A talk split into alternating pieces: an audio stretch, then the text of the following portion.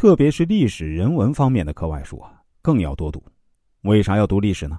有句话叫啊，“太阳下面并无新事”，当下发生的一切不过是历史的重复，就看你能否找到共性，发现其中的规律。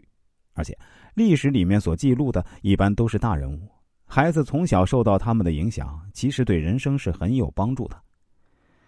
第四，看清真实的世界，让孩子早点认识真实的世界也是很有必要的。什么是真实的世界？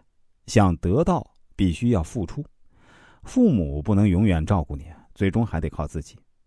从小学会赚钱的能力，就算遇到再大的困难，也能保证不被饿死。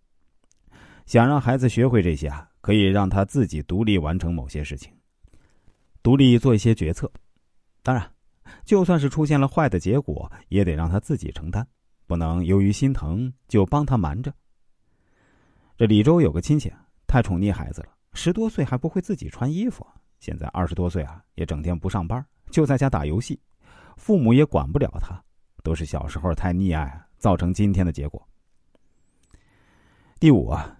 演讲和写作有两样能力啊，李周认为是最重要的，就是演讲和写作。这两个能力呢，必须从小培养。会演讲的人一般都能凝聚人心，很容易成为小圈子的核心。会写作的人基本都有独立思考能力，对事情判断会更精准。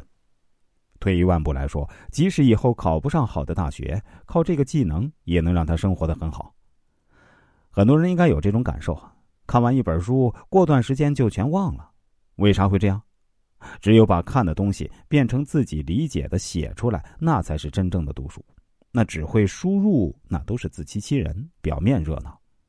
做好输出，才能充分理解，学以致用。最好的学习不是看，而是教。那又会讲又会写的孩子，你见过有混的差的吗？望子成龙的心理啊，很正常。但也要注意方法。另外，节目的最后啊，我还需要给大家说明一下，在一个家庭中啊，如果母亲特别强势，对孩子的培育是特别不利的，尤其是对儿子特别不利。我们中国历史上最强势的三个女人，刘邦的老婆吕后，那唐朝的武则天，还有清朝的慈禧，他们的儿子毫无例外都是非常软弱无能的。我相信这其中的原因绝不是偶然的。我们看很多名人。伟人回忆起自己母亲的时候，那都说他们的母亲非常贤惠、温婉、平和。